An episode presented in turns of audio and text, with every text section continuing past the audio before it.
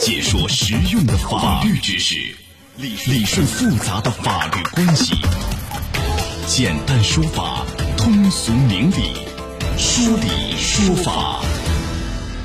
好，接下来我们进入到高爽说法的说理说法，我是主持人高爽，继续向您问好。哎呀，人们常说啊，吹牛不交税，这话是真的吗？一个女老板啊，就吹牛吹过头了。她说呢，我一个晚上赚一个多亿，赚多少呢？一点五个亿。结果悲剧了，哎，无锡这家公司的女老板就因为这句话付出了代价。来，今天我们来说说这事儿。邀请到的嘉宾是江苏瑞观律师事务所于文律师，于律师您好。主持人好，听众朋友们大家下午好，欢迎您做客节目。来，好的到底是怎么一回事儿？咱们先来听一听。嗯，那你需要多久？一个晚上，真的相信我。二零一九年我开了一场会，那一场我收了一点五个亿。据信用中国网站消息，无锡英皇集生物科技有限公司股东陈小燕在某短视频平台上宣称自己一晚上赚了一点五个亿。视频中，这名女老板眼神坚定，语气笃定，称自己开了一场会便收了一点五个亿。说罢，仿佛怕这话不能得到众人信服，她又补了一句：“你知道我为了这一个多亿，我付出了多少吗？”经过市监管局的调查，发现事实与该名女老板说的话并不相符。目前该账号已被设置为私密账号，需要请求通过后才可关注该账号，继而查看发布内容。来，于律师啊，哎这个无锡英皇集科技公司这女老板啊，就为她吹牛付出代价，被罚了啊。受到处罚以后，他就吐槽说：“哟，真的搞笑，这吹牛也犯法吗？”哎，网友就评价说：“吹牛这下也要交税了，吹牛还不是真的交税，他这个真的是违法。为什么违法？来，您给讲一讲，为什么说违法？吹个牛而已，怎么就被罚了呢？什么样的原因呢？其实呢，在现实生活中啊，人们经常会因为买到假货，或者是与自身的实际需求相差很大很大的这个商品，那么对于这种情况呢，消费者一般来说都是很痛恨的。究其原因呢，就是跟这个案例是一样的，商家呢是利用自身的经营优势以及所掌握的不为公众所知悉的商业情况，而进行了夸大的宣传和虚假宣传。那么首先啊，我们要明确虚假宣传认定的依据是什么？根据《反不正当竞争法》的第八条第一款的规定，经营者呢是不得利用广告或者是其他的方法，对于商品的质量、制作成分、性能、用途、生产者、有效期限、产地等来做出引人误解的虚假宣传。那么同时呢，作为这个呃经营者来讲，也不得对于这个产品的这个功效。啊，包括它的效果等等，来做出这样的虚假宣传。我们这个案子里面，它就是有这么一个情况在里面。啊，但是啊，我因为我没有全部看他那个直播，整个前因后果怎么回事我没有看。单从这个音频里这讲这句话，我一个晚上赚一点五个亿啊，是不是？他讲的是我一个晚上赚的收入，啊，我参加一个什么样的会怎样，我很能挣钱。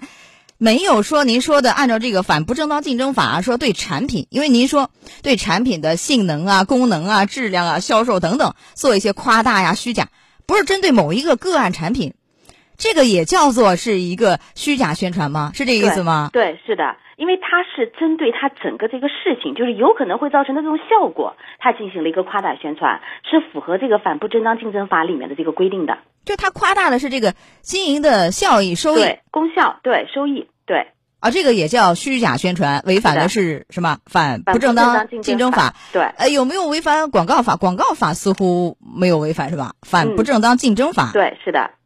那像这样的行为怎么罚呢？呃，大家还它罚的有两种，一个呢是行政处罚，行政处罚呢是规定在《反不正当竞争法》的第二十条，就经营者如果说违反了上述的情况的，一般来说呢是由监督检查管理部门来责令停止违法行为，处以二十万以上一百万以下的罚款，情节严重的呢是一百万到两百万以下的罚款，另外还可以吊销营业执照。他这个是情节较轻，是二十万以上到一百万以下的罚款，还是比较重，一百万元以上到两百万以下的一个罚款，是哪一因为我们？看了一下，这个陈女士呢，她很短期她就把这个号给关闭了，也就是说造成的这个违法的后果，应该来说不是太严重，所以我个人认为应该是在二十万到一百万之间的这个罚款。确实啊，最后这个有关的行政机关对他处罚是罚款了二十万，基本上在这个对，呃线上一开始对幅度比较低的嘛，二十万以上、一百万以下一罚款。呃，您说是因为关的号比较早，因为他实际上他是有一个这样一个公司，里面进了很多的什么化妆品啊、洗化等等很多产品。如果说关的晚了，大家觉得，哎呦，这公司厉害，能 是吧？很牛。所以你看，一个晚上一个亿，赶紧买他产品。如果这样的话，有一些损失扩大，是不是处罚就不止二十万了？对，如果说有刚才您说的这个情况的话，一方面它是属于情节严重，那么就一百万到两百万之间的罚款，另外可以吊销营业执照。另外的话呢，还有可能会够得上刑事处罚。那为什么会涉及到刑事问题？呃，因为这个刑事问题呢，就是我们刑法的第二百二十二条里面有一个叫虚假广告罪。这个虚假广告罪呢，指的就是说广告主、广告经营者、广告的发布者违反国家的规定，利用广告对于商品或者是服务进行虚假宣传的，这个呢也有可能涉嫌这个罪名。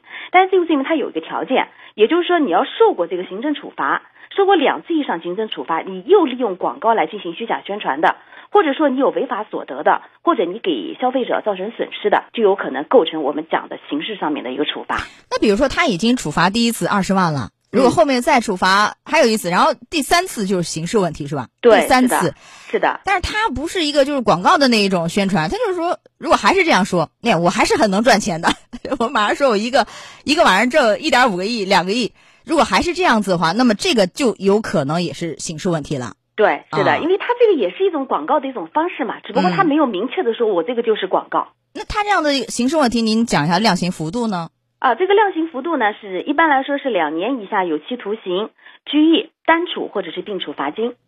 啊，最高就是两年。哎，对，最高是两年。对，所以这个事儿实际上一点不冤，这个处罚啊，对，是的，夸大了他的收入啊，涉嫌虚假宣传，误导等于是广大的这个消费者嘛，是这样。呃，但是其实有人也认为，作为这样的一个老板，对吧？你虚假的宣传很容易让人是浮想联翩，所以。绝不能止于罚款，还应该再查一查有没有其他的一些违法行为，回应公众的关切啊。对，呃，但是呢，海口有一个案件，我来问一下，他是三个人在微信朋友圈发那个什么夸大宣传的什么一个类似于卖东西之类的，有点像微商吧？嗯，这个是处以四十万，像这样的好像有点争议吧？像这样的处罚，这个吹牛好像争议比较大，我不知道是不是这样的吹牛案件的这个处罚呀定性。这个案件海口这个是经过了行政复议一二审，最后是尘埃落定，还是按照这个处罚的。但有人说，就这类案件之所以争议很大，因为你吹牛嘛，引发人们的误解呀，有这样的一个效果。但也有可能，如果你只是信口开河，你内容过于离谱，一看就是假的，人们也不相信，也很难认定是虚假宣传。这个怎么认定？一般的夸大呀，能不能够得上法律上的虚假宣传？怎么来认定？嗯，首先我们要看他夸大的夸大的目的是什么。那么你的夸大的目的，如果说是为了后期的销售，那么这个第一个它就有可能构成虚假宣传。另外就是说你夸大了，造成你这个目的以后，你带来什么样的后果？会不会有受害人？或者说你会不会因为这个夸大，你自己获得经济利益？其实你获得经济利益，反过来也就是给别人造成了损失。如果这几点就都具备的话，那可能就不是我们讲的简单的吹牛。就有可能够得上行政处罚，或者情节严重的就是刑事处罚。那如果比如说我这个牛吹得很离谱，假设他说不是一个晚上一点五个亿，一个晚上一百五十个亿，那谁相信？不可能相信。这样也可能会够得上是一个虚假宣传，对，而去惩处面临处罚也会的是吧？也会的，对。哦，来，我们再讲讲，因为这是所谓的企业老板，似乎和我们每个人有点远，我们都不是老板，但是一般普通人。有没有可能因为吹牛，最后所谓的这个要交税、要处罚、面临违法？比如说，呃，于律师，咱们俩聊天，我说我一个晚上挣一个一一个多亿，您您相不相信？或者哪一天我开个直播，我说我一个晚上我这主持人挣一点五个亿，似乎人家也不相信。我这样的也会面临一个类似于因为吹牛而行政处罚吗？您再想想，一般老百姓，咱普通人吹牛会面临哪些惩处？就是作为一般老百姓来讲，如果说咱们是这种点对点的这种，就纯粹是聊天儿，聊完之后也没有任何的，就是后面裙带的这个现象出现，那可能就仅仅限于是聊天。但是如果说，比方说某一个人通过这个聊天，你用开直播的方式，或者你用发短视频的方式，你造成了一定范围之内的公众效应，进而又有可能会有人相信。而给你带来经济利益或者给别人造成损失的话，那么就有可能构成就是放在我们这个案例所讲的行政处罚或者是刑事制裁了。哦，哎，对，给别人造成损失，引人误导，是这样吧？一般的吹牛，私下里这没事儿，是的，是吧？对，呃，那您给这个咱们大家还有没有提醒啊？嗯啊，其实这几年呢，微商通过这个抖音等短视频呢发布这个广告进行直播啊。这种宣传方式其实已经成为了一种常态，并且呢，老百姓都已经在进行接受，并且呢，积极的也在鼓励和一起去参与。但是呢，不管是什么样形式的宣传或者是销售，都应该是以诚信来作为基石。任何的虚假宣传、夸大宣传的行为，在法律上其实都是不允许的。好的，来到这儿结束我们今天的说理说法，也非常感谢于文律师。好，于律师，再见。主持人再见。